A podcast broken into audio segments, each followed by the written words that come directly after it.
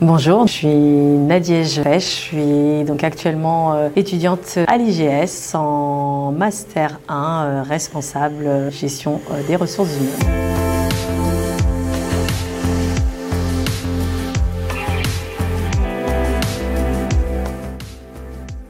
J'ai connu l'IGS déjà par rapport à sa notoriété et surtout par d'anciens DRH en fait qui m'ont cité en fait l'école IGS.